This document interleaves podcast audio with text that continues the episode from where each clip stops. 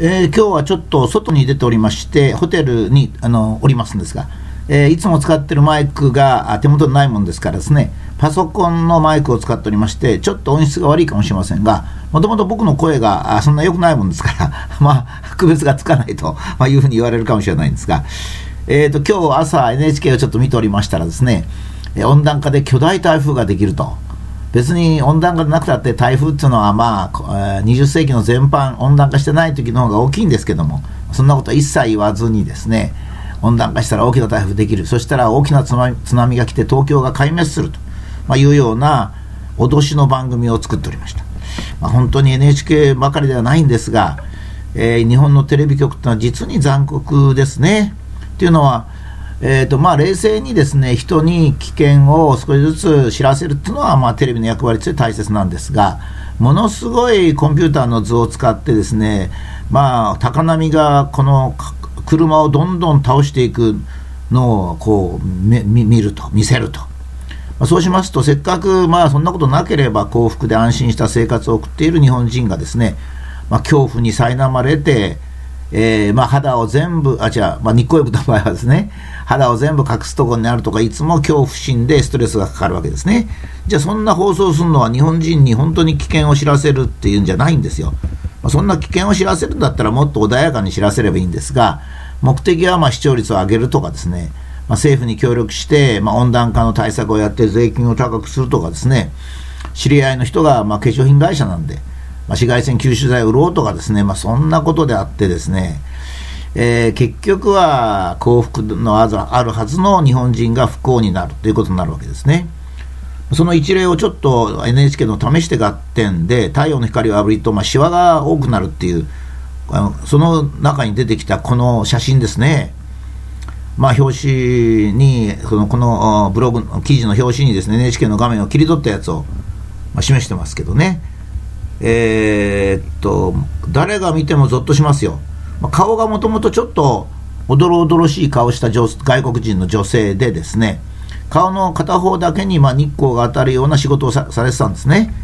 えー、それで日光の当たった方が、あしわくちゃな顔になり、まあ、右の方は普通だ、左の方は普通だと。まあ、もちろん左右が別々だっていうだけで非常に人っていうのは悪い感情が出るんですがそれもよく分かってのことだと思いますね NHK だから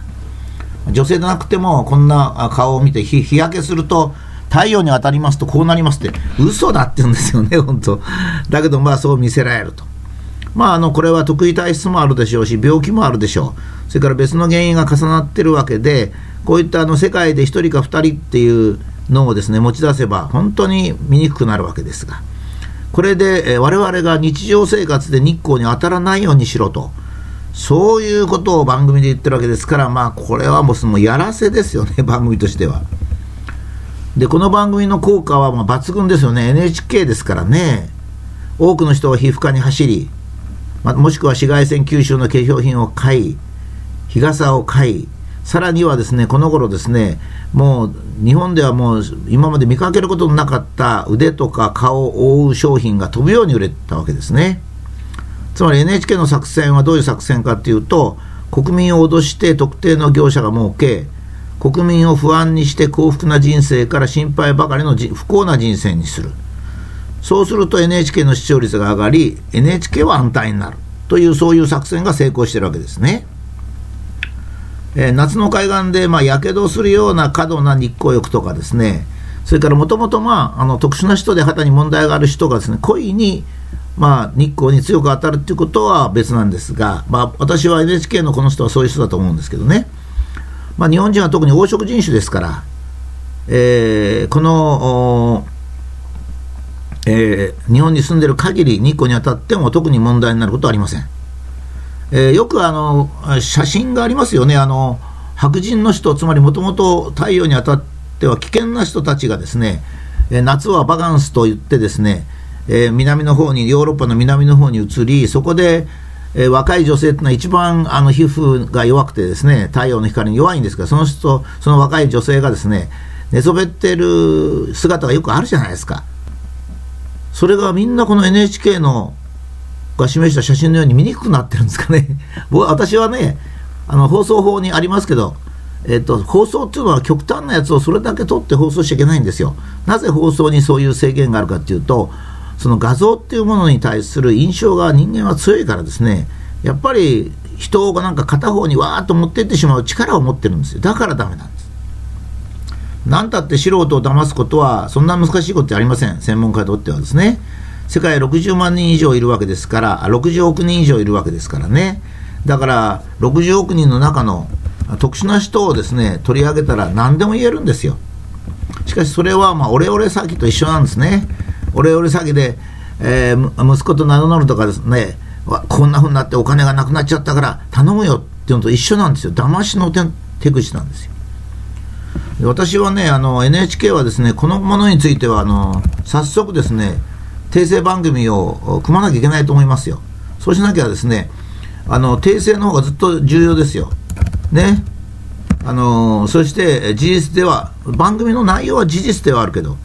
世界でも何例かの特殊な例であって、日本人には起こらないということをはっきり言わなきゃいけないですよ。あそこではいろんな、この出てる人がですね、あの、まあ、芸人さんとかそういう人はですね、局が言う通りやるんですよ。別に学問の自由も何もないですからね。あそこにやっぱり批判的な学者かなんかを、に来てもらってですね、まあ、アナウンサーがこんなひどい顔になるんですよって言ったら、その学者がですね、まあ、こういう例もないじゃないですか、特殊ですからねと。まあ、日本人は特に日本にいる限りは、別段あのちゃんと黄色人種で肌は守られておりますので、まあ、適切な日光浴は必要ですねっていうぐらいの人を置いとかないといけないんですよ。みんな番組をそうですね、そうですねっていう芸人ばっか置いてるから変なことになっちゃうんですね。で私のこの温かい人生っていうのは実はですね、えー、我々本当は幸福なんですよね 一番長寿でお金もあるしあ日本も安全なんです気候もいいんですよねところがお金のために脅す人が多すぎるんですそれで不安になってることが多いのでそれからどうやったらあ脱脱却できるかっていうか脱出できるかっていうですね NHK の脅しにどうやったら屈さないでいけるか そういうくだらないこと言わなきゃならないっていうのが嫌なんですね。私はまあ知識人、マスメディア、政府などに呼びかけたいですよ。あなたたちは収入も安定し、生活も特に困るわけじゃないから、自分の知識や力を利用して一般の人を恐怖に陥れるのことをやめてもらいたいですね。こんなこと続けてたらね、本当に自分が寂しい人生になりますよ。へりくつはありますよ。いや、万が一そういうこともあるんだ。しかしね、人間はね、万が一ばっか考えて生きてたらね、もう生きない方がいいんですよ。ね。それはね、もう家の中にじーっとしてろって言うんですよ。外に出たら交通事故に遭うから家の中にじーっとしてろと。それはそうですよ。だって今でも5000人から1年、1年に5000人からの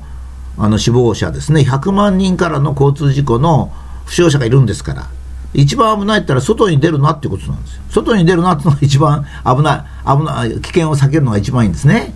だけど、外に出るなって言ってどうするんですかね、一体。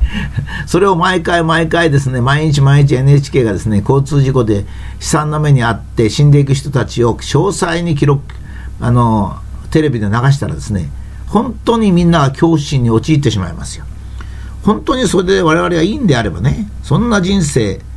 交通事故を怖がって家の中にじーっとしてる人生がいいとは私は思わないですね。このね、日光浴の件はひどかったので、NHK の試して合点の一部を切り取ったのと、もう一つは、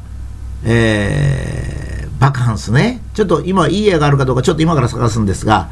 えー、バカンスで太陽の光で寝そべってる女性、必ず2つ出すべきですよ。番組ではね。こういうふうに顔が変になる人もいるし、一方では日光浴を一生懸命楽しんでる人たちもいるんだと。いろんな考え方ありますと NHK は言うべきですよね。そうしないとなんか危険を煽る NHK になっちゃうじゃないですか。今日の、今日、明日かなんか、ニアやるものも、なんかそういうことをものすごくやるみたいですね。人を脅して楽しむってのはあまり良くないですよ。